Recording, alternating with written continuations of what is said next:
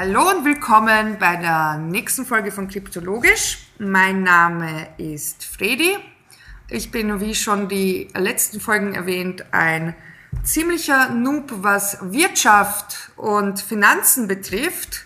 Genau deshalb haben wir auch diesen Podcast dem gewidmet, beziehungsweise ähm, der Krypto-Sache gewidmet. Und neben mir sitzt der Clemens, wie so oft schon. Ja, hallo, Fredi. Ja, ich habe auch relativ wenig Ahnung von Kryptowährungen und NFTs und was es da alles gibt ähm, und hoffe, dass wir da in dem Podcast, den wir da machen, ein bisschen Licht ins Dunkel bringen. Äh, falls sich wer wundert, warum das heute so komisch klingt bei uns, wir sind heute in einem anderen Studio und haben ein bisschen ein anderes Mikrofon-Setup. Also falls es ein bisschen komisch klingt, man möge uns verzeihen, das nächste Mal wird es wieder besser sein. Versprochen, das Thema der Folge wird's wettmachen. Denn das Thema der Folge ist heute NFTs, was auch immer das sein möge. Wir haben zwei Experten bei uns sitzen. Zum einen ist das unser Experte, der Georg, der wie bei den letzten Malen auch schon ähm, dabei ist. Und eine weitere Gastexpertin haben wir heute zu Ab- Besuch. Aber die soll doch unser steuerberatender Georg vorstellen. Er hat sie nämlich mitgenommen. Ja, sehr gerne. Ähm, ich darf vorstellen, Julia Staudach, aka Julie, die auch mir persönlich NFTs eigentlich das erste Mal nahegebracht hat. Die Julie kannte NFTs, wo noch der Rest der Welt NFTs nicht kannte. Du bist sehr facettenreich, du stehst gerne hinter der Kamera. Du machst ähm, sehr viel Kunst und jetzt auch sehr viel digitale Kunst, womit wir bei einem wesentlichen Thema sind, nämlich NFTs und Kunst. NFTs stehen ja für Non-Fungible Token und das ist vielleicht genau die, die spannende Geschichte. Julie, es freut mich total, dass du da bist. Wir kennen uns seit jetzt drei, nein, vier Jahren, seit Block and Wine. Stimmt. Und ähm, ja, freue mich total, dass wir uns jetzt auch in dem Setting das mal so extrem persönlich austauschen. Ja, danke für die Einladung. Ist äh, total spannend mal. Mein erster Podcast, den ich nicht höre, sondern wo ich mitspreche. Um mich kurz vorzustellen, ich bin Medienkünstlerin seit, äh, ich würde ja mal behaupten, immer schon, aber studiert habe ich zwischen 2004 und 2009 an der Angewandten in der Klasse von Peter Weibel, Digitale Kunst. Hieß anfangs noch ähm, äh, Multimedia Art. Das heißt, äh, sie haben dann den, den Namen gewechselt im Laufe des Studiums. Das ist äh, von Robotik über Netzkunst, über digitale Bildbearbeitung äh, eigentlich alles und somit auch NFTs, die ja Aber die Eigen- waren noch kein Inhalt in deinem Studium, wenn ich fragen darf. naja, nachdem ich 2009 diplomiert habe, da haben wir zwar schon von Bitcoin gehört, von unserem damaligen Klassenleiter Tom Fürstner, der gemeint hat, äh, wenn ihr... 2009. 2009, ja, der hat gesagt, wenn ihr, Underline that. wenn ihr, wenn ihr schlau seid, kauft euch ein paar Bitcoin und passt gut drauf auf. Wow. Echt, wa? Das die hat, angewandte. Hey, warum habe ich solche Lehrlinge gehabt? keiner von uns hat sich damals wirklich dran gehalten. Sag Ich- das mal den Dudes an der View das, ja. Naja, ich habe dann, muss ich ehrlich sein, meinen ersten, meine ersten Satoshis habe ich gekauft äh, Ende 2017, also genau im Oktober. Da bin ich ziemlich betrunken um 4 Uhr früh heimgekommen und habe mir gedacht, okay, jetzt brauche ich das auch. Und kurz danach ging es eigentlich ziemlich ab. Und ich bin da gesessen und mein 50 Euro Investment waren plötzlich 70 Euro.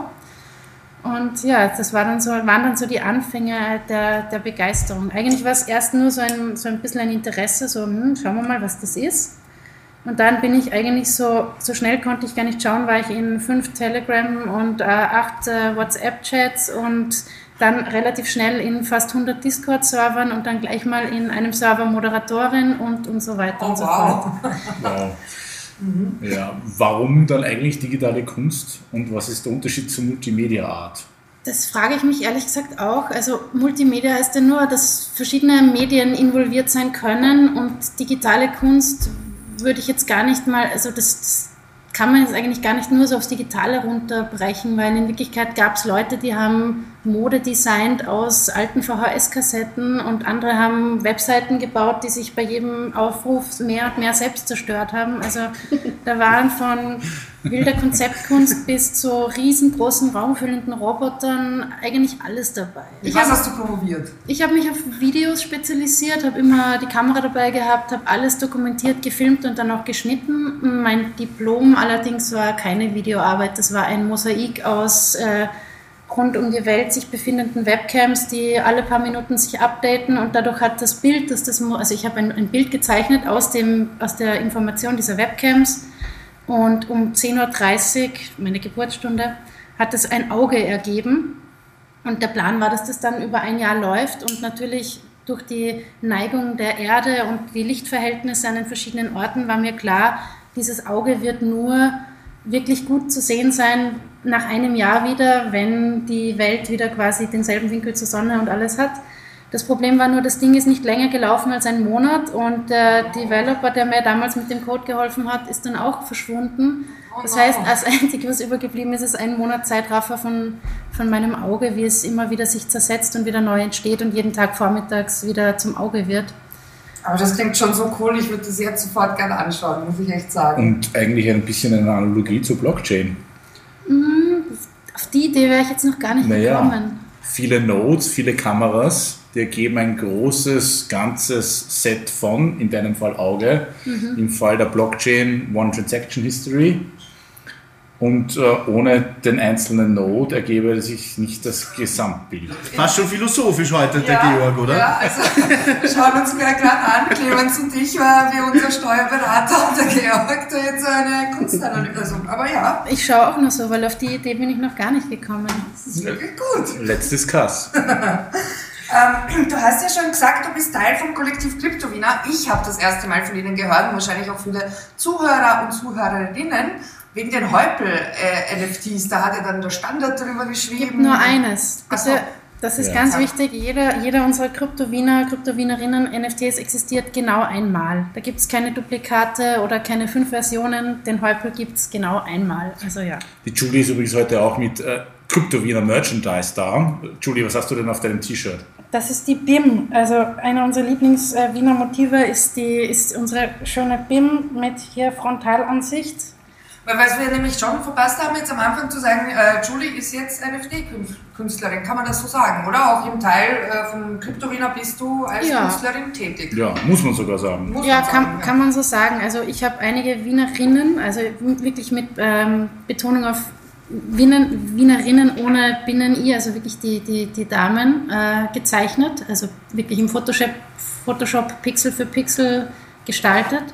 Ähm, und wir haben angefangen damit, also den ersten Wiener, das war eh 2018 ist der David Lang, unser, einer unserer Krypto-Wiener Teammitglieder, mit dem, es war glaube ich sogar der Häupl, dahergekommen und wir waren alle sofort so begeistert von diesem, von diesem Stil und es war so klar, dass, dass das der Häupl ist. Das sind zwar nur 32 mal 32 Pixel, aber man erkennt es einfach. Finde ich auch. Also das kann man sich auch jetzt im Internet nachschauen, so ein, äh, so ein äh, Side, äh, Side Note. Genau, und dann kam relativ schnell der Mundel und Falco und halt die ersten paar und wir haben uns eigentlich gleich selbst total verliebt in, in die Wiener und seither arbeiten wir damit ziemlich viel Herzblut und auch Spaß an, an der Sache. Ähm, jetzt sagst du, ihr seid die Krypto-Wiener. Äh, was ich bis jetzt nicht weiß, ist eigentlich, was ist denn überhaupt ein also non-fundable Fungible. Äh, fungible Token? Also non, ja, Schon mal komplett falsch. Nein, also non-fungible Token. Du wirst lachen, mein Freund hat auch jahrelang irgendwie das falsch verstanden und geglaubt, es heißt non-fundable, aber es heißt eben non-fungible, das heißt nicht austauschbar.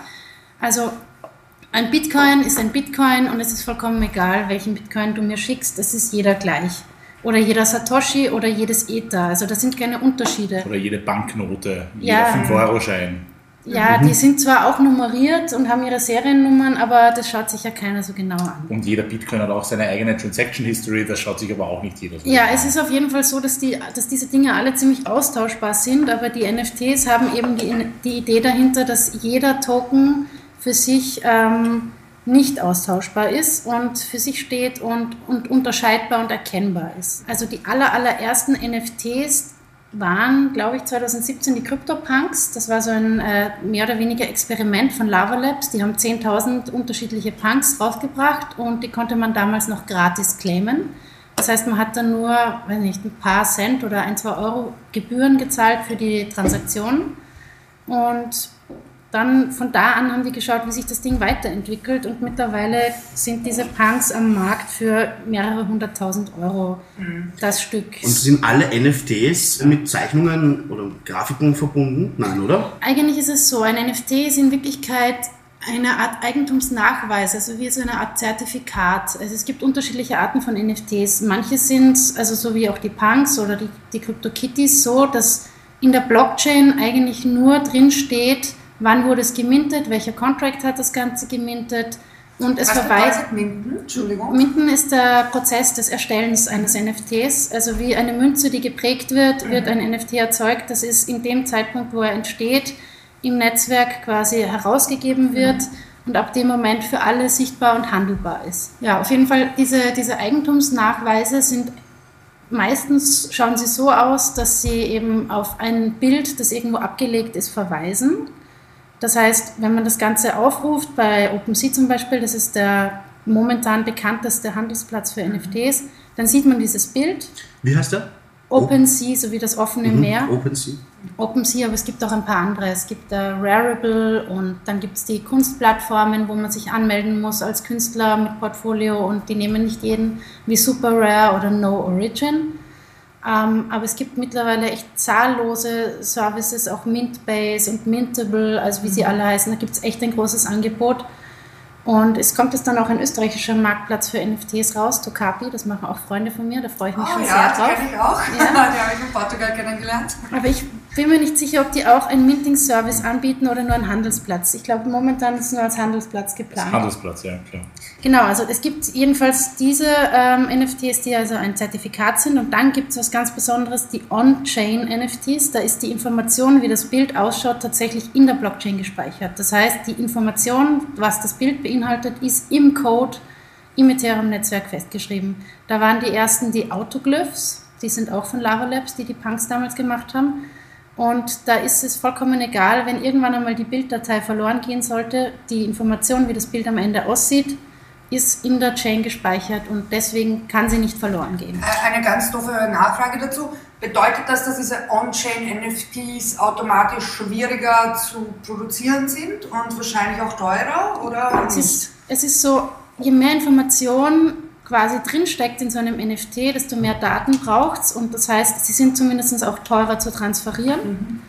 Und weil ja jede Transaktion im Ethereum-Netzwerk muss bezahlt werden, damit also die Miner, die das Ganze äh, am Laufen halten, ähm, brauchen ja Geld und quasi je mehr Information da hin und her geschickt wird, desto teurer wird die Transaktion. Das heißt, äh, ja, je mehr Info da drin steckt, desto, desto größer ist das Datenpackage, das da quasi. Und du hast jetzt gerade das Ethereum-Netzwerk ähm, erwähnt. Das bedeutet, wenn man mit NFTs zu tun hat, dann ist man am im Ethereum, äh, im Ethereum-Netzwerk unterwegs und jetzt nicht am Bitcoin-Netzwerk. Das Ethereum-Netzwerk ist das erste gewesen, wo man quasi mehr als nur die Information, wer schickt wem was, hin und her schieben konnte, sondern halt auch wirklich Smart Contracts, die die Informationen beinhalten, was ist das Ganze und mehr als nur, welche Menge wird geschickt, sondern auch, was wird geschickt. Aber mittlerweile gibt es mehr Chains, wo es auch NFTs gibt. Also es gibt Tesos und Solana und, und auch noch etliche andere. Das heißt, äh, Ethereum ist nicht mehr das einzige Netzwerk, wo es NFTs gibt. So, und jetzt kennen wir vielleicht der ein oder andere, die ein oder andere, ähm, diese verpixelten Grafiken. Sind die eigentlich immer mit, was hast du gesagt, glaube ich, 30 mal 30 Pixel? Und unsere Wiener sind 32 mal 32. Die CryptoPunks, die eines der ersten NFTs überhaupt waren, sind 24 mal 24. Also es gibt da jetzt nicht keine Einheit, Vereinheitlichung bei den NFTs. Ich habe heute zufälligerweise im Standard gelesen, äh, dass ein Kunstwerk eben auch vom Markt, glaube ich, oder? Belvedere. Ah, Belvedere, genau. Der, Kuss war das, oder? Genau. Wenn mich jetzt nicht alles täuscht. Das Bild wurde aufgeteilt in 100 mal 100, also Na, insgesamt sind es, glaube ich, 10.000 Kacheln. 10.000 Kacheln.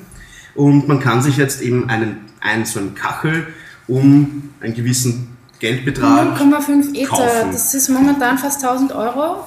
Ähm, Es glaub- gehört mir dann, wenn ich so eine Kachel habe, kein Teil von dem, von dem Kunstwerk.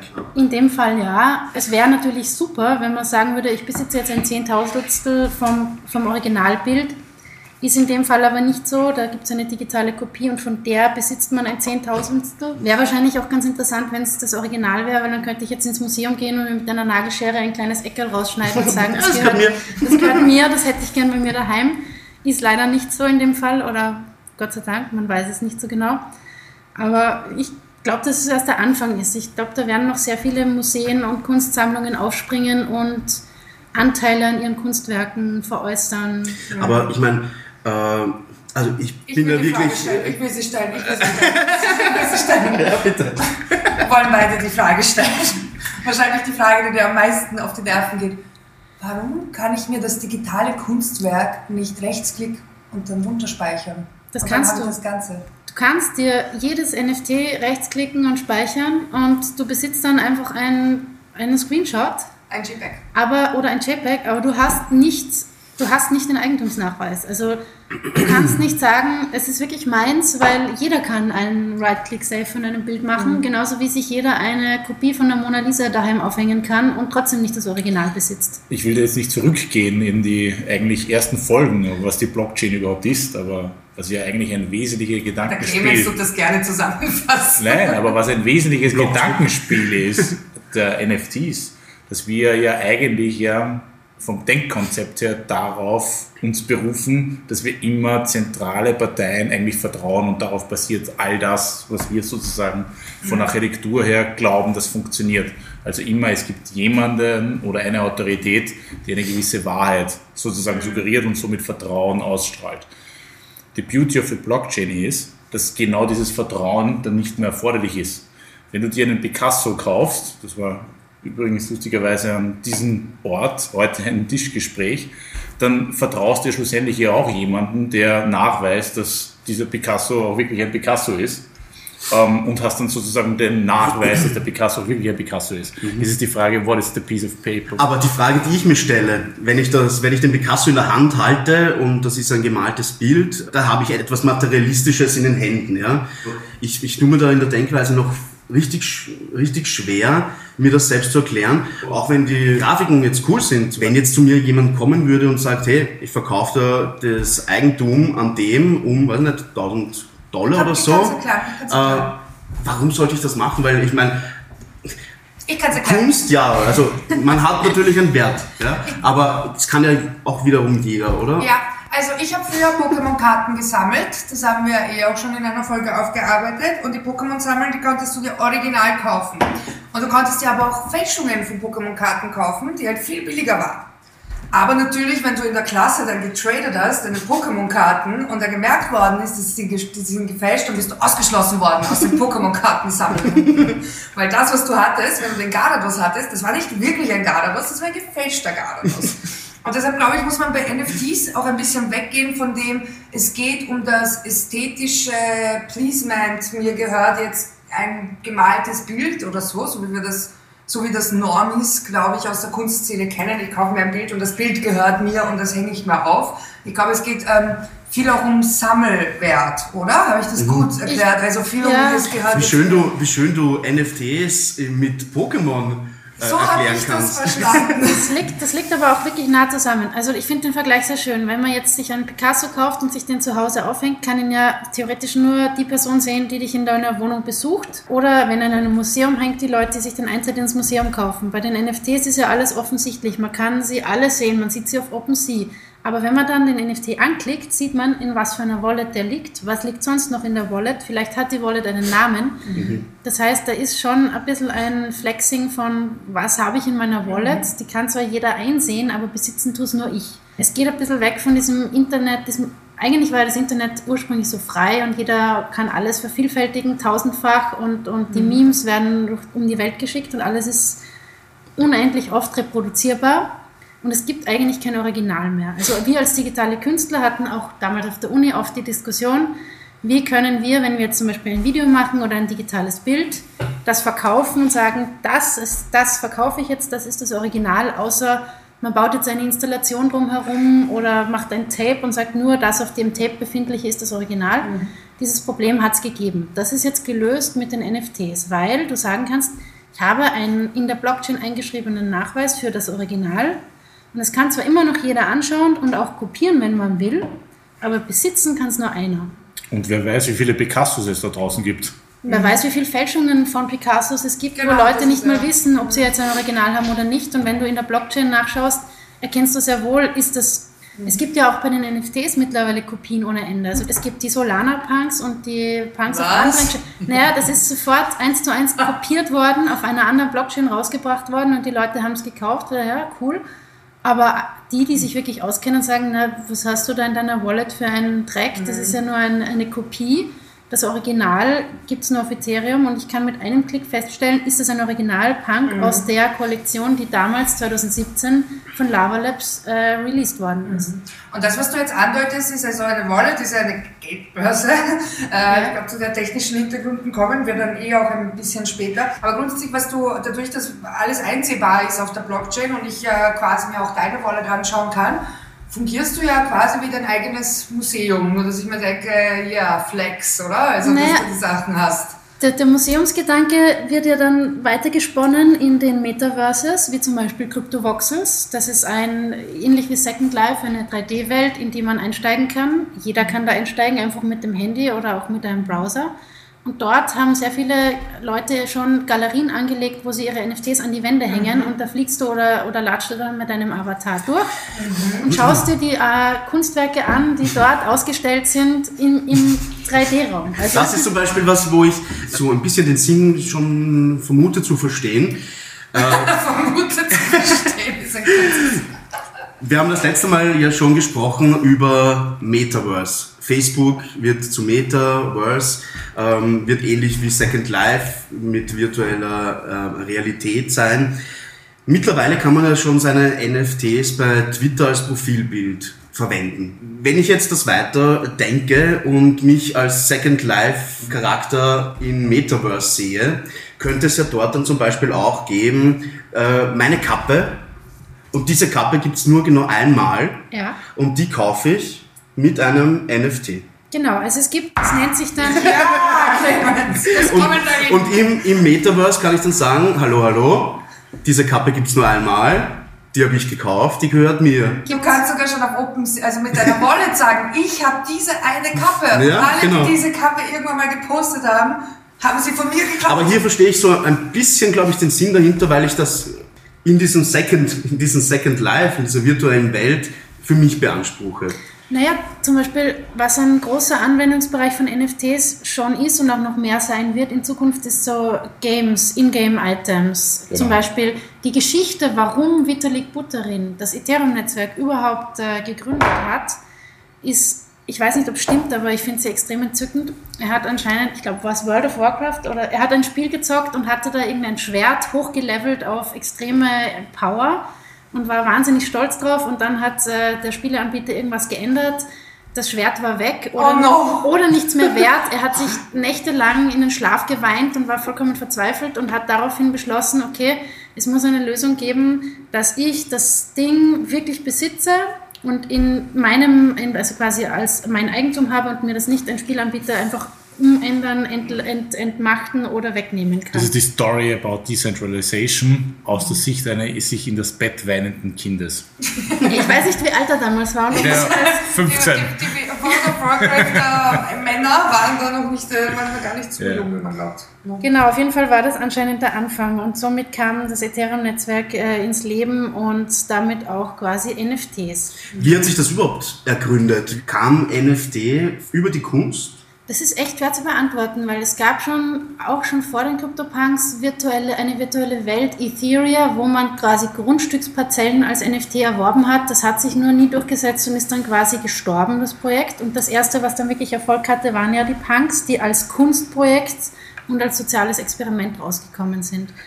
Mittlerweile ist so, gibt so viele Anwendungsgebiete für NFTs, Kunst und Ingame-Items und Sammlerstücke und eben auch Eigentumsnachweise, digitale Identitäten, Schlüsselsysteme, wo man sagt, quasi ein Auto ist eine Identität und hat eine Wallet und kann bei der Ladestation andocken und dann quasi mit seiner Wallet dort bezahlen. Die Ladestation erkennt die Identität des Autos. Also für Non-Fungible Tokens gibt es so viele Anwendungsbereiche, dass man, also ich tue mir jetzt schwer zu sagen, wer, was die Zielgruppe ist. Momentan sind es wahrscheinlich sehr viele eher jüngere Leute, die halt gern sammeln und da Technologie interessiert sind. Ich glaube, das letzte Mal hat der, der Lukas erklärt auch dieses Konzept mit den Edelsteinen, oder? Genau, mit den das Diamanten. Sind die sogenannten Asset Reference Token. Und das sind ja dann auch NFTs, oder? Das sind dann meistens auch NFTs und das ist, glaube ich, eigentlich jetzt aus der Blickwinkel jetzt des klassischen Finanz- und Kapitalmarkts der neue Schritt, weil wesentliche Produkte unter Anführungszeichen mit einer gewissen Asset Reference unterlegt werden können.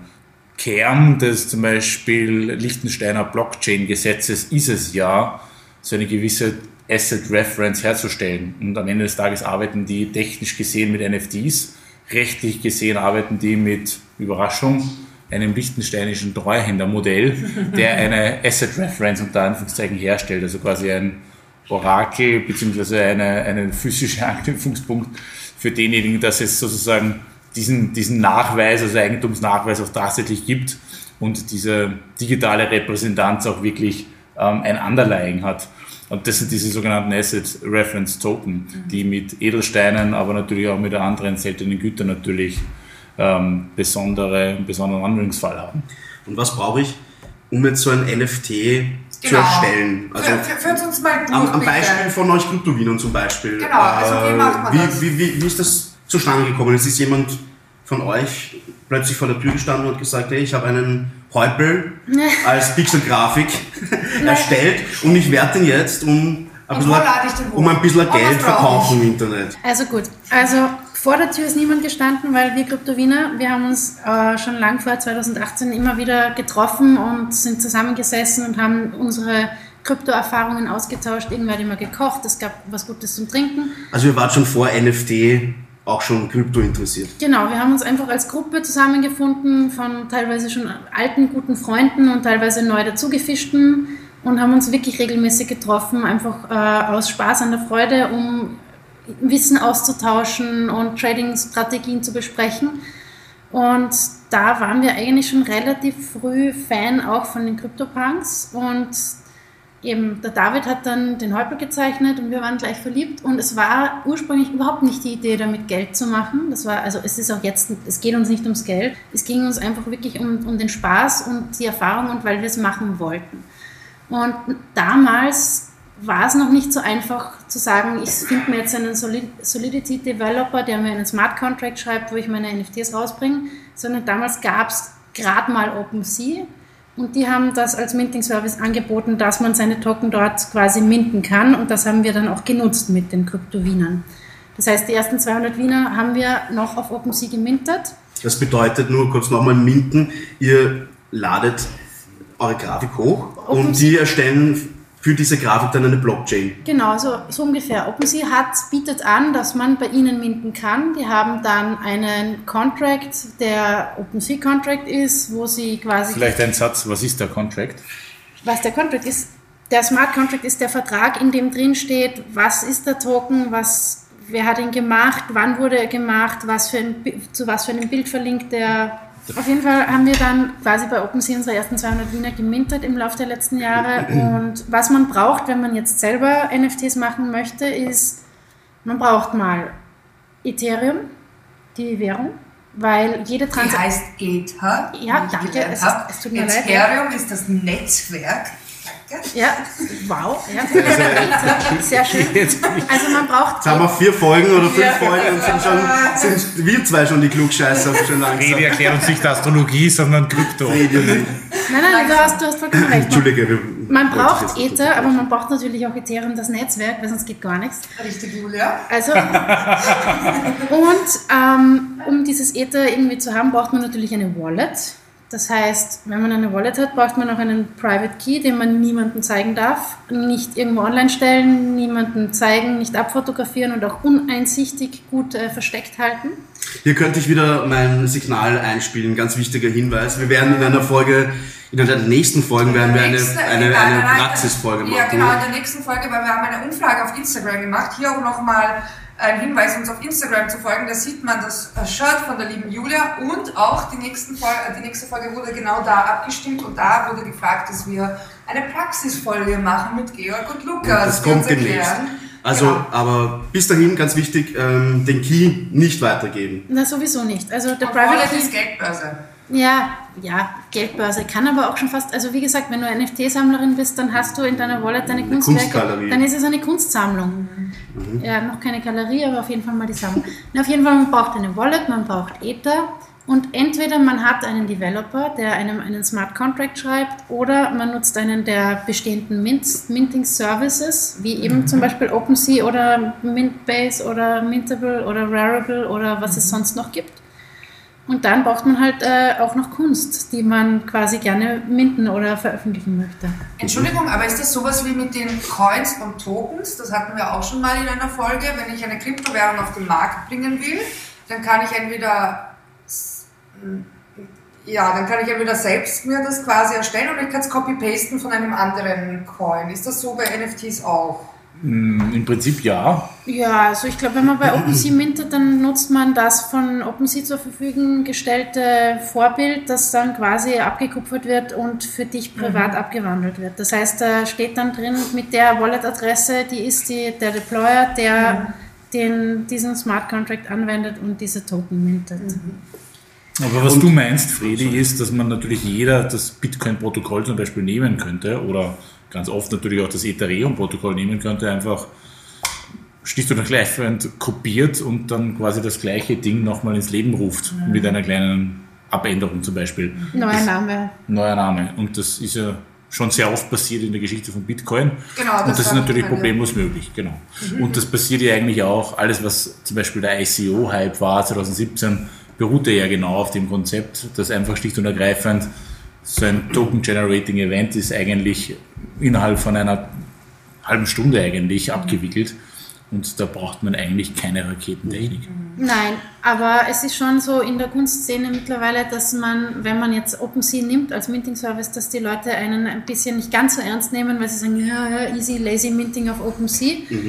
Und wenn man jetzt wirklich ähm, ein Projekt auf die Beine stellen will, dann ist es ratsam zu sagen, man hat einen handfesten Smart Contract und einen Developer, der einem da irgendwie wirklich hilft und da was Eigenes zu schaffen. Habt ihr einen bei Kryptowiener zum Beispiel? Not yet, wir suchen noch. ähm, Hier, äh, Hinweis. we, we are hiring.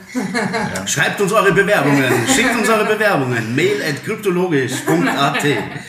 Äh, ja, Ich, ich, ich habe eine Frage. Nämlich, äh, ich kenn, also ich äh, komme ja aus, aus, ein, aus der Musikszene und ich weiß, wie die Preisbildung eh bei Produzenten im Musikbereich funktioniert oder auch wie es auch bei Malern und Malerinnen funktioniert. Nämlich da geht viel, ähm, was den Preis des Endprodukts betrifft, viel, wie viel Erfahrung hast du, welche Techniken kannst du vorweisen, welche Materialien und Stoffe wurden verwendet, wie gut ist dein Marketing. Also da spielen so viele Dinge zusammen, bis der Endpreis eines Produkts dann halt quasi dasteht, wie viel du jetzt zahlst für ein Bild. Wie ist denn das eigentlich bei NFTs? Vor allem, wenn wir mit so Pixel Art reden. Also wie- wie entsteht ein Preis? Das ist eine gute Frage, hängt wirklich von ähnlichen Faktoren ab. Also wenn jetzt ein Künstler daherkommt, der schon einen Namen hat, wird der sich leichter tun, seine Dinge relativ teuer zu bepreisen und sie trotzdem recht schnell auszuverkaufen.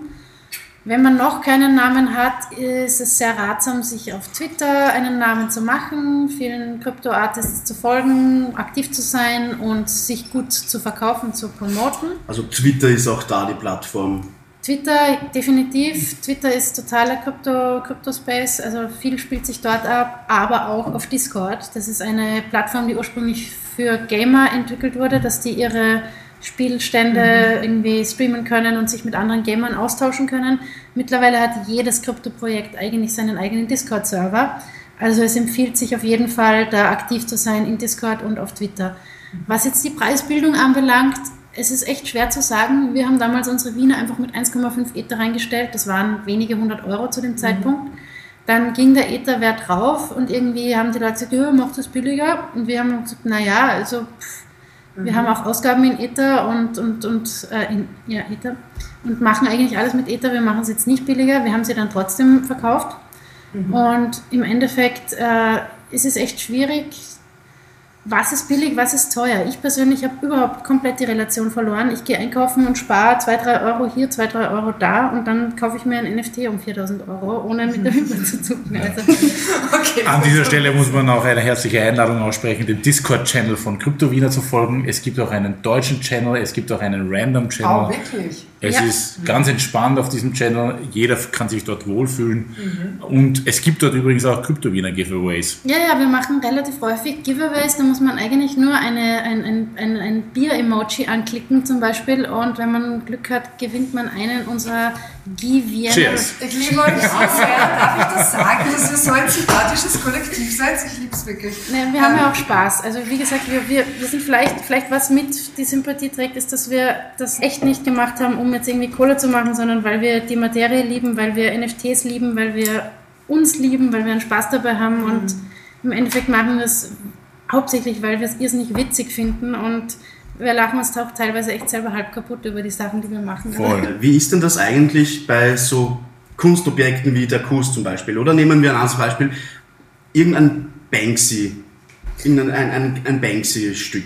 Wenn ich das abfotografiere in hochauflösender Qualität und online stelle und in 100 mal 100 Pixel aufteile, kann ich das ja nicht einfach auch als Token verkaufen, oder? Du kannst schon, aber, aber es wird relativ schnell wahrscheinlich irgendwer sagen, hey, du bist ja gar nicht Banksy. Das haben mehrere schon gemacht. Es gab einige Projekte, wo so Pseudo-Banksys äh, Banksy-Kunstwerke äh, gemintet haben und auch verkauft haben. Die sind aber alle aufgeflogen als nicht das Original und nicht der echte Banksy. Und es gibt sogar einen Typen, der recht bekannt ist in der, in der NFT-Szene, der nennt sich Pranksy. Und ist ein großer Macher von, von, also am Anfang hat er selber ziemlich lustige Kunst gemacht, angelehnt an Banksy-Kunstwerke mit einem leichten Twist immer dabei. Aber es ist nicht, es ist nicht Banksy, sondern einfach nur jemand, der den Namen abgekupfert hat. Bis jetzt hat Banksy selbst, glaube ich, noch keine NFTs gemacht. Aber wie das genau gelaufen ist, dass die immer alle entlarvt wurden als nicht die Originalen, ist, weiß ich jetzt auch nicht. Aber nochmal ähm, zur Preisbildung. Du hast gesagt, es funktioniert circa ähnlich. Aber wenn wir jetzt von Pixel Art reden, ist es ja, also da äh, fällt mir ja das Material weg, es fällt mir ein bisschen weg ähm, die Technik, oder? Oder nicht? Na, was heißt, das fällt das Material weg? Ein Pixel ist kein Material, ein digitales Material. Die Ether, Technik, Ether ist kein Material. also die Technik, Oh, jetzt hast du, jetzt hast du Jetzt da habe ich jetzt hab ich zwei Also- Leute die Sorgen gemacht. AG-Front also und die Kryptofront. zur Technik, ich kann dir nur sagen, es ist gar nicht einfach, einen Kryptowiener oder eine Kryptowienerin in 32 x 32 Pixel so hinzukriegen, dass der Charakter, die Seele, Ja, der Esprit, erkennt. der Schmäh wirklich rüberkommt. Also wir arbeiten da teilweise mehrere Tage an so einem Bild.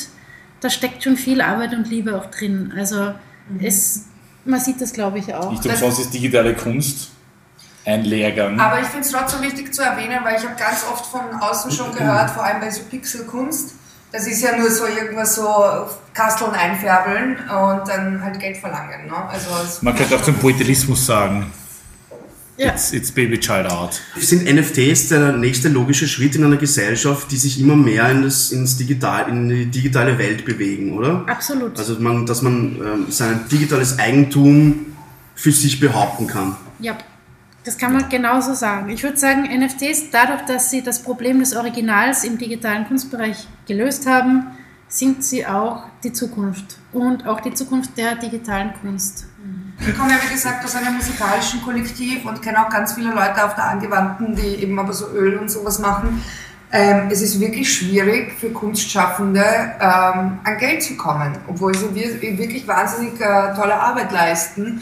Und NFTs werden schon quasi so als der, der, der neue Schlag dazu ge- genommen, dass man endlich mal Geld verdienen kann mit seiner eigenen Kunst. Vor allem, was noch dazu kommt bei den NFTs, man kann Royalties einstellen. Das heißt, ich mache ein digitales Genau. Kunstwerk und sage, ich verkaufe es jetzt, sagen wir mal, Pi mal Daumen für ein Ether. Ja. Und ich kann aber festlegen, wann immer es wiederverkauft wird, bekomme ich einen gewissen Prozentsatz vom Erlös. Das hat meine Produzentin gemacht, ja. Genau, das heißt, wenn ich jetzt sage, ich habe 5% und mein jetzt mal für ein Ether verkauftes Kunstwerk und ich mache mir im Laufe der Zeit einen Namen und meine Kunstwerke werden immer teurer und teurer gehandelt, dann habe ich auch in Zukunft was davon und bekomme von jedem Sekundärverkauf wieder 5% vom äh, Verkaufspreis.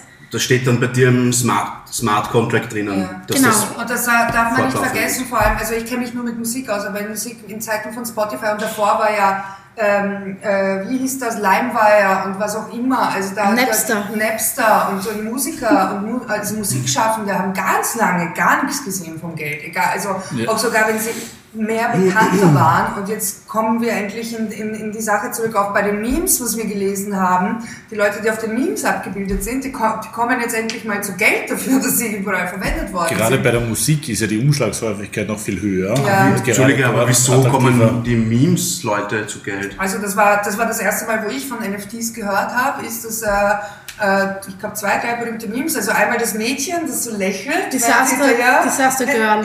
ich, ich liebe sie. Disaster Girl. Ja, ich liebe sie. Der Äh, Blick. die, die, die kleine, das kleine süße Mädchen, die ist jetzt mittlerweile auch schon älter und hinter ihr brennt das Haus. und das war ja das Meme, ne? Ja. Und die, die hat jetzt endlich, also die hat sich die ganze Zeit im Internet gesehen und wurde missbraucht für was auch immer, ja, weil das war ein Meme. Und jetzt kommt sie endlich mal äh, zu Geld und das finde ich ist schon ein extrem Aber schöner Gedanke als NFT. Sie hat das Bild als NFT verkauft. Es ist jetzt ihr Bild. Beziehungsweise jetzt nicht mehr, weil sie es verkauft hat, aber sie, hat es so halt quasi. Natürlich kannst du es noch immer als Meme verwenden. Ja. Aber wie. Es gibt aber trotzdem ein Originales davon. Genau, es gibt jetzt ein Original und wenn du flexen willst mit deiner Wallet, dann gehört dir das Meme. Dann gehört dir Also das ist, Bild. aber es ist schon so ein bisschen, schon noch ähm, Schwanzvergleich auch ein bisschen, oder? Natürlich, natürlich, aber das ist, finde ich, die Kunstszene Ja, immer schon natürlich ist ein bisschen Das ist Bragging doch- auch dabei, ja. Das ist doch das Ding. Wir haben alle, eine, also nicht alle, aber die meisten Leute, die irgendwas sammeln, können es nachvollziehen, diese Sammelleidenschaft. Ja. Dieser Wunsch, etwas zu besitzen, das es nur einmal oder nur limitiert gibt. Diese Befriedigung, quasi das herzeigen zu können oder zu sagen, ich habe das, schau, das ist in meiner Sammlung. Das ist einfach was, was Mhm. Das ist jetzt halt auch digital möglich. Genau, und das ist, was uns Menschen irgendwie teilweise eingeschrieben ist anscheinend. Und ich glaube, das ist auch der Grund, warum gewisse NFTs für solche Unsummen verkauft werden. Ich muss sagen, ich verstehe das jetzt auch vollkommen. Aber meine Nachfolgefrage, die ich dazu eben haben wollte. Musikschaffende ja, grafisch äh, Kunstschaffende ja, macht für jede Kunst NFT Sinn.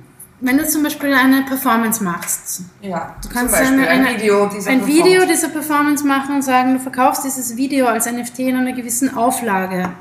Kann man machen, ist möglich. Also alles, was technisch möglich ist, und da wird sicher noch mehr kommen, was wir jetzt vielleicht noch gar nicht am Schirm haben. Aber theoretisch kann man eigentlich jede Kunstform in irgendeiner Ableitung davon tokenisieren und an, somit auch vermarkten. Ich könnte also als Justin ähm, Timberlake sagen, mein neueste, meine neueste Single, die Das wird nur tausendmal erscheinen.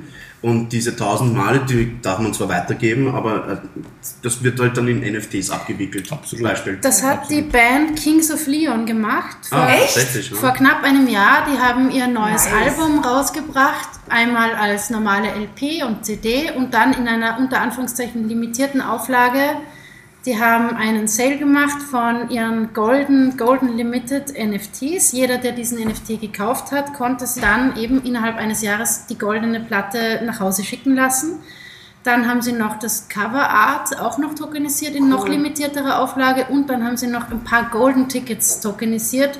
Und wer so ein Golden Ticket gekauft hat, kann ab jetzt bei all ihren Konzerten in der ersten Reihe stehen, wird mit der Stretch Limo abgeholt vom Cool. Flughafen und kriegt irgendwie ein Meet and Greet mit den Künstlern im Backstage. Cool, lieb's, lieb's. Also die waren die, glaube ich, ersten, die jetzt ihre, ihr, ihr neues Album in der Form ähm, vermarktet haben. Die haben dann, glaube ich, 6000 Stück oder so in dem Zeitfenster, das da- dafür zur Verfügung stand, äh, verkauft. Und auf das ist ihre Auflage limitiert jetzt. Es gibt viele, viele denkbare Sachen. Also zum Beispiel für was ist Österreich bekannt? Für Mozart oder Sound Ja. of Music. Und da gibt es einfach total vieles. Und genau letzteres wollte ich dir sagen, Fredi. Weil es ist einfach unglaublich, was man damit machen kann. Weil es ist einfach klar, der Eigentumsnachweis wird digital festgehalten. Ja. Und das geht einfach damit einher und das ist einfach sehr Ja. viel wert. Wolltest du noch was sagen? Ja, zum. Mozart. Es gibt ein Wiener Projekt, die NFT Tunes. Die haben äh, das Projekt Mozart Beats rausgebracht. Die haben mit mehreren Orchestermusikern ein Stück von Mozart eingespielt und diese einzelnen Bruchstücke, also mehreren Layer, als NFTs wiederum verkauft. Und die Tokenholder können mit beeinflussen, wie das Lied am Ende klingt. Wahnsinn. Also Cool. es gibt in Wien Pioniere der NFT-Kunst, die wirklich äh, wert sind, sich anzuschauen.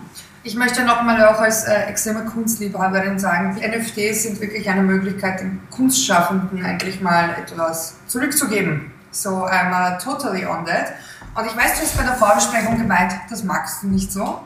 Ich werde diese Frage trotzdem stellen, weil ich glaube, das interessiert ganz viele Zuhörerinnen und Zuhörer. Was ist denn ein gutes und was ist denn ein schlechtes NFT? Ich weiß, es ist so wie die Kunstfrage, ne? Was ist ein gutes Bild, was ist ein schlechtes Bild? Aber Gibt es Ah. vielleicht irgendwelche, also woran, woran haltest du dich fest? Woran sagst du, das ist etwas Gutes, ähm, ja, das werde ich jetzt kaufen um 4000 Euro, wie du gesagt hast, nachdem du 3 Euro im Villa ausgegeben hast? Und wo sagst du, na, das ist mir jetzt die 4000 Euro nicht wert?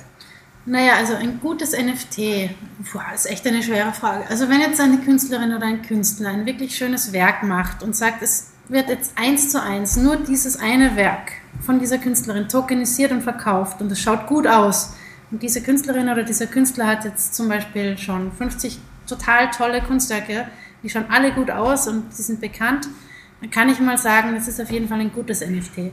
Wenn jetzt irgendwer daherkommt und lieblos äh, 50 NFTs hinrotzt von alles, alle das Gleiche und äh, Nummer 1 bis 50 und sie schauen alle gleich aus und in Wirklichkeit steckt da nicht viel Liebe drin, dann werde ich da keine 4000 Euro dafür zahlen und dann will ich das auch nicht unbedingt in meiner Wallet haben. Kann man auf den Punkt gesagt sagen, das, was man in der analogen Welt gilt, gilt auch in der digitalen Welt? Kann man so sagen, ja. Wird die digitale Welt die analoge ablösen? Nein, wir Menschen werden uns immer gerne treffen und uns auch gerne Dinge in unsere Wohnung hängen, aber es gibt ja auch sehr viele NFTs, wo man sich dann quasi das physikalische Kunstwerk äh, redeemen oder zuschicken lassen kann oder man kann sich einen hübschen Monitor reinhängen. Also ich weiß es nicht. Jetzt mit Corona und diesen ganzen Lockdowns und dem Social Distancing war die digitale Welt der totale Rettungsanker. Wir Kryptowiener haben auch viel Partys gemacht im Metaverse, also wir haben dann auch Darf Variables. ich eingeladen werden, bitte? Ich bin auch cool. Ich komme auch zu eurem Discord.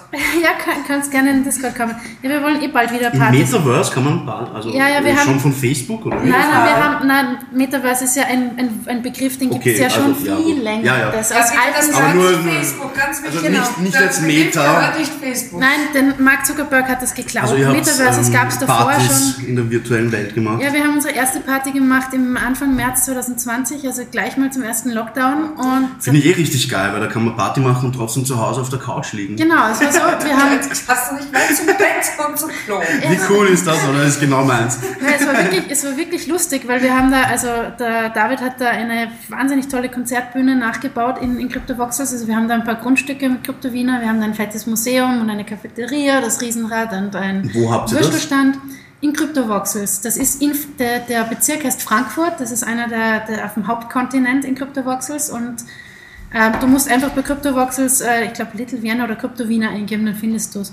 Auf jeden Fall fette Bühne mit, also Konzertstage nachgebaut mit hinten Mischpult und allem drum und dran und Absperrungen und ein Dixie-Klo und Geil. wir haben dann Biere, also das Stiegel, was wir hier trinken und auch äh, Otterkringer und ähm, noch andere, eine Flasche Wein und Kuchen. Wir haben das als Variables gemintet. Das sind sogenannte, also was du vorher mit deiner Kappe angeschnitten hast, dass du die dann deinem Avatar anziehst, die haben wir gemintet und verschenkt. Also die Leute, die zu unseren Partys gekommen sind, haben dann alle an ihre Wallet-Adressen diese Dosenbiere gekriegt und dann hast du dort lauter Avatare mit Bier in der Hand vor der Bühne tanzen sehen. Und äh, kann man halt auch chatten und, und Musik hören. Wir haben dann DJs von FM4 da gehabt, die wirklich äh, live äh, aufgelegt haben. Und da waren dann echt ein paar hundert Leute von um die ganze Welt verteilt, die dann bei unserer Party war. Und die erste Party ist fast über 20 Stunden gegangen. Das heißt, da sind Leute irgendwie aus den USA dann irgendwann schlafen gegangen, dann in der Früh aufgestanden und wiedergekommen und gesagt, hey, ihr seid, Schon ja, irre. ihr seid ja immer noch am. Party machen. Wir haben auch einen Backstage-Bereich, also es ist echt Yeah. lustig. Wir haben also alles, was es in der echten Welt so gibt, eigentlich mit ziemlich viel Liebe zum Detail nachgebaut. Und waren, ich glaube, wir waren wirklich die Ersten, die da so richtig die fetten Partys geschmissen haben. Wir haben dann auch Kryptovoxel fast zum Abstürzen gebracht, weil dann so viele Leute von unserem Castle waren. Aber wenn du schon Teil davon warst, und ich bin ja Partyveranstalterin und ich äh, weiß ja auch schon, was äh, Menschen, die älter sind, die hier zuhören, sich denken. Ist die Party im Metaverse, kann sie mit einer Party im wirklichen Leben mithalten? Das Angenehme an einer Party im Metaverse ist, Du sitzt alleine vor deinem Computer und hast dein Bier und kannst jederzeit weggehen, wenn dich irgendwer blöd anlabert. okay, ja. Du kannst dich auch gemütlich in dein Bett legen. Da stiehlt doch niemand dein Handy. Niemand stiehlt dein Handy und du hast trotzdem, und das ist das, das Seltsame dran, man hat trotzdem dieses Gefühl der Gemeinschaft, man ist auf der Party. Also das, irgendwas in unserem Hirn funktioniert so, dass wir tatsächlich dieses Gemeinschaftsgefühl, also Gemeinschaftsgefühl empfinden mhm. und man feiert mit den anderen und du siehst deinen eigenen Avatar tanzen vor der Bühne. Und du siehst, da sind ganz viele andere Leute rundherum, die kannst du anchatten, du kannst mit dich, du kannst Leute kennenlernen, du kannst Freundschaften äh, knüpfen. Aber könnte man flirten und also so, so ein, so ein One-Night-Stand haben geht halt nicht mehr. Naja, ja, noch nicht. Solange, naja, solange das technisch nicht gelöst wird. Naja, bitte, bitte Cybersex. Also, da gibt's ja, schon, naja, Cybersex gibt es ja schon lange, aber das kann man sicher irgendwann einmal ansteuern und irgendwie die kannst diese. Du mit dem DJ verbinden und ja, kannst du einführen und wenn du DJ, also das kannst du schon alles synchronisieren. Das hatten wir noch nicht, aber mal schauen. Das schon. Da kann ich Wahnsinn. Na, also ich war, sehr, ich war selber sehr beeindruckt davon, was für ein Party-Feeling da eigentlich rüberkommt, wenn man eigentlich nur mehr oder weniger allein daheim sein Bier alleine trinkt, aber in Wirklichkeit ist man trotzdem umgeben von anderen Gleichgesinnten und man hört ja dieselbe Musik und mhm. Dann kann man noch ein bisschen rumlaufen, sich die Ausstellung anschauen. Wenn man weggeht, wird die Musik leiser. Also es ist alles sehr, sehr realistisch. Wirklich ein Wahnsinn. Ja, Julie, du hast es geschafft, was ich eigentlich nicht für möglich gehalten habe, nämlich, dass ich NFTs so halbwegs verstehe, glaube ich. Das ist echt cool. Ich gratuliere dir. Das, ja. ist, ist, eine, das ja. eine Höchstleistung, dass ich das verstanden habe. Und eigentlich muss man auch sagen, das ist alles homegrown in Wien. Wirklich ja, also ich finde auch, äh, alle, die hier zuhören, dürfen sehr stolz auf die Julia Staudach sein und ihr Kollektiv Kryptowiener. Äh, wenn ihr es nicht verstanden habt, bitte schreibt es uns unbedingt. Wir beantworten die Fragen gerne, weil Clemens und ich haben es jetzt verstanden. Wir sind jetzt Experten, wie ihr gehört habt. Wir beantworten alle eure Fragen auf Instagram, Twitter und per E-Mail. Und da sind wir auch schon beim Punkt. Denn wir sind interaktiv geworden und haben Auf euch Twitter. aufgerufen, uns Fragen zu schicken zu dem heutigen Thema NFTs. Ähm, und es haben uns auch sehr viele Leute geantwortet. Äh, und ich werde gleich mal die erste Frage stellen, Fredi. Ist das genau, in Ordnung? Natürlich. Und zwar von Stürngrit. Auf Twitter war sie, oder? Twitter-Frage, ja. Die Zentralisierung von OpenSea beziehungsweise der technische Hintergrund von OpenSea. Hattest du da schon Probleme, beziehungsweise ist das äh, ein geschlossenes System in Wahrheit vielleicht? Ja, ja, ja, kann man schon so sagen. Ich meine, die User sind natürlich dezentral und sitzen irgendwo und machen ihre NFTs von überall, aber OpenSea selbst ist natürlich äh, zentralisiert, die haben ihre Server, alles was du dort mintest, liegt, liegt auch dort hinterlegt. Ich habe momentan das Problem, dass ich mit meinem eigenen NFT-Projekt Logbook nicht unter meinem Namen gerade minten kann. Das heißt, ich habe seit drei Monaten keinen Token mehr äh, rausgebracht und der OpenSea Support antwortet mir nicht. Darum werde ich mir jetzt auch eine neue Plattform suchen oder eben einen Developer, um meine, meine Tagebuch-Tokenisierung weiter zu betreiben. Kurze Zwischenfrage noch. Es gibt wie dieses OpenSea zum Beispiel, die können das minten, also die den, den Code zur Verfügung stellen. Gibt es dann aber auch noch eigene Börsen, also OpenSea ist eine Börse und ja, ein Minting-Anbieter ja. Und alle Token, die du, egal wo mintest, kannst du natürlich auf jeder NFT-Plattform, die ERC 721 Standard äh, verarbeiten kann, auch handeln. Muss ich vielleicht an der Stelle sagen, der ERC 721 Standard ist genau der Standard, der auf Ethereum Non-Fungible Tokens definiert wurde damals von Dapper Labs mit den CryptoKitties rausgebracht. Die Punks predaten das und sind quasi nicht auf OpenSea handelbar, außer in gerappter Form. Das heißt, die alten Token, die nicht diesem Standard entsprechen, werden quasi verpackt in, äh, in einen neuen Token, der den alten Token enthält und diesem Standard entspricht. Auf Instagram sind wir auch aktiv. Ja. Unter crypto.logisch, da hat uns der Paul Peißler geschrieben. Genau. Und die Frage würde ich, äh, ich stelle sie jetzt nur so für uns alle, aber ich glaube, die wurde schon von dir beantwortet, nämlich, ähm, wo seht ihr sinnvolle Anwendungsbereiche für NFTs und was ist Abzocke? Das haben wir ja schon besprochen mit guter und schlechter NFTs und auch ein bisschen mit, äh, für welche Kunstschaffenden macht das Sinn. Da interessiert mich mehr die Frage, die ich nicht aufgeschrieben habe, die auf Twitter nämlich dreimal gekommen ist. Ich habe es extra nicht aufgeschrieben. Äh, ist NFT nicht nur also etwas für Geldwäsche und auch ah. äh, in Richtung Georg als Steuerberater. Also Kunst muss ich ja immer wieder vorwerfen lassen, egal ob anscheinend NFT, ja. Also, also, also du, du schnaufst, ich, ich habe da eine klare Antwort und ich glaube, ich nehme da genau deinen Gedanken vorweg. Also zu sagen, NFTs sind besonders Geldwäsche geneigt, ist genauso ein Blödsinn wie zu sagen, dass Kunst besonders Geldwäsche geneigt ist. Ja, natürlich kann man mit Kunst Geld waschen mhm. und ja, natürlich kann man auch mit digitaler Kunst Geld waschen. Es kam nämlich auf Twitter nämlich das eine Beispiel, ich kann etwas von mir selber reinstellen, mir selber ganz viel zahlen na gut, das ist und, eine andere äh, Geschichte. halt quasi den Preis hochjazzen, das ja, halt interessanter wäre. Also das nee. war quasi das, das, äh, Beispiel. Das ja, aber jeder, der sich ein bisschen mit Blockchain auskennt, kann das auch nachvollziehen. Also es wird ja. tatsächlich Geldwäsche betrieben und es werden auch Sachen hochgejazzt, wie du das jetzt genannt hast. Aber das ist immer sehr schnell durchschaut und da ist die Community ja. auch total dahinter die dann sofort das aufdecken, aufbladdeln und auf Twitter irgendwie publizieren. Und wenn man das macht mit seinem Projekt, ist man eigentlich unten durch. Ja, also man kann auch Wash-Trades dazu sagen, dann hat es auch äh, vielleicht eine, eine steuerliche oder, oder finanzwirtschaftliche Komponente. Ich meine, wenn man es vielleicht nochmal ganz auf ein technisches Ebene runterbricht, dann ist es natürlich schon so, Österreich, also die Republik wird ja heuer 2022 ja geprüft, also hinsichtlich Geldwäsche und Geldwäscherisiken als, mhm. als Ganzes. Also die ganze Republik wird geprüft. Und da gibt es schon die klare Aussage, ja, NFTs gibt es manchmal wirklich als Vehikel, um solche Geldwäschesysteme unter Anführungszeichen aufzubauen.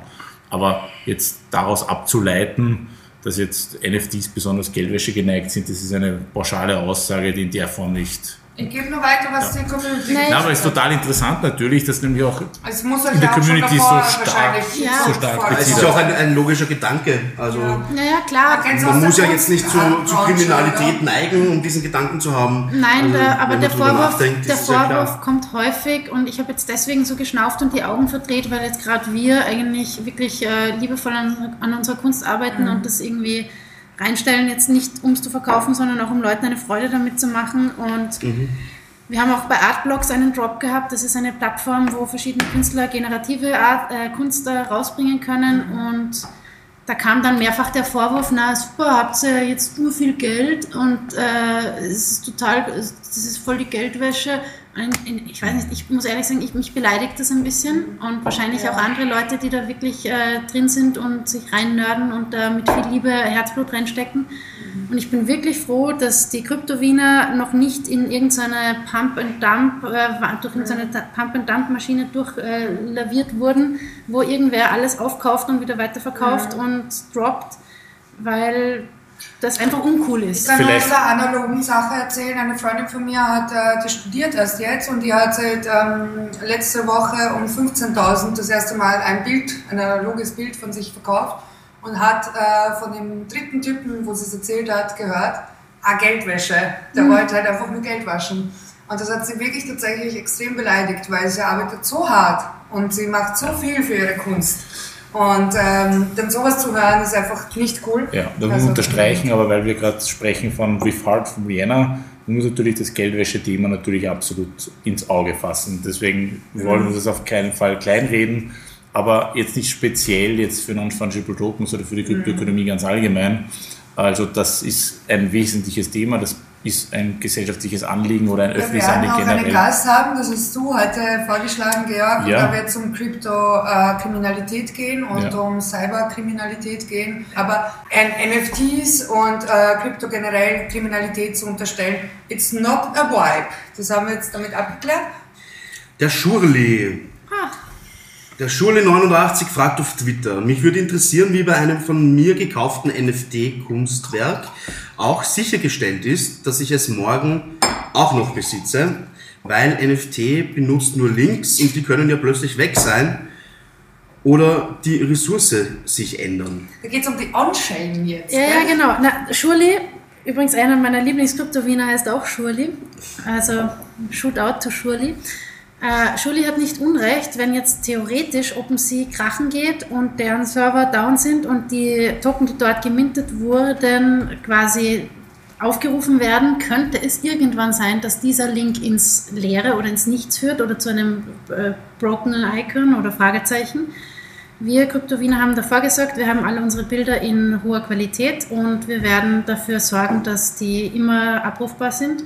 Das ist nicht für alle Projekte garantierbar. Drum do your research und kaufe Token, die auf Plattformen gelistet sind, die wahrscheinlich bleiben werden. Ich glaube schon, dass OpenSea bleiben wird, ehrlich gesagt. Die haben zwar ihre, ihre Issues momentan, Aber es gibt sehr viele Anbieter, die jetzt nicht so bekannt sind, wo man das vielleicht nicht sagen kann. Drum, also es auf Super Rare oder auf No Origin kaufen oder ich glaube jetzt mal, dass, dass das meiste von dem, was da ist, jetzt seine Sicherheit hat, dass die Bilder noch da sind, aber die Garantie, also den Token wirst du immer besitzen, der wird in deiner Wallet sein und auch der Zeitpunkt, wann er gemintet wurde, von wem und das Smart Contract und wahrscheinlich auch der Link zu dem Bild.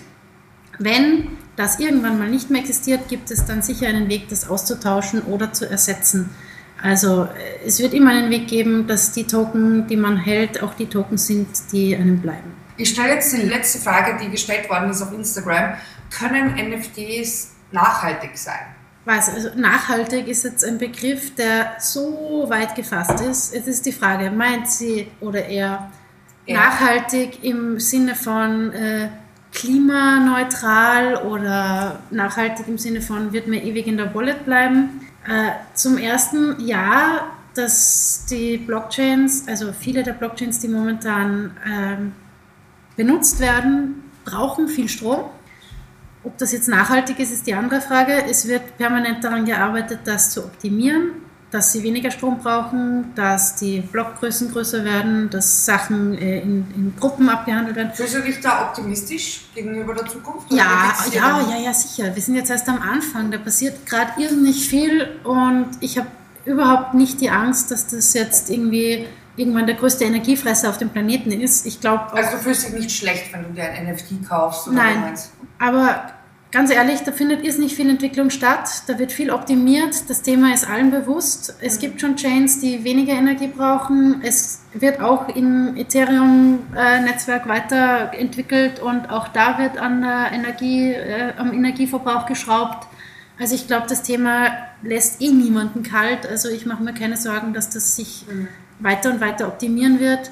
Und ganz ehrlich, ich glaube auch Banktransaktionen brauchen ihren Strom und Visakarten und ja, es gibt auch andere Sünder, die sehr viel Ressourcen verbrauchen, die wir dauernd benutzen, ohne darüber nachzudenken, ob es jetzt Streaming-Services sind oder das Internet und mein, mein einer Bruder wohnt in einer Hütte mit äh, Solarstrom und ist völlig autark und mein anderer Bruder hat einen Monitor, also sein Fernseher braucht so viel Strom, wie mein anderer Bruder in zwei Tagen braucht. Also es gibt solches und solches und ich glaube, die meisten von uns sind sich gar nicht bewusst, wie unnachhaltig wir permanent agieren. Also ich glaube, da jetzt die NFTs an den Pranger zu stellen, ist ja. jetzt vielleicht nicht gerade zielführend.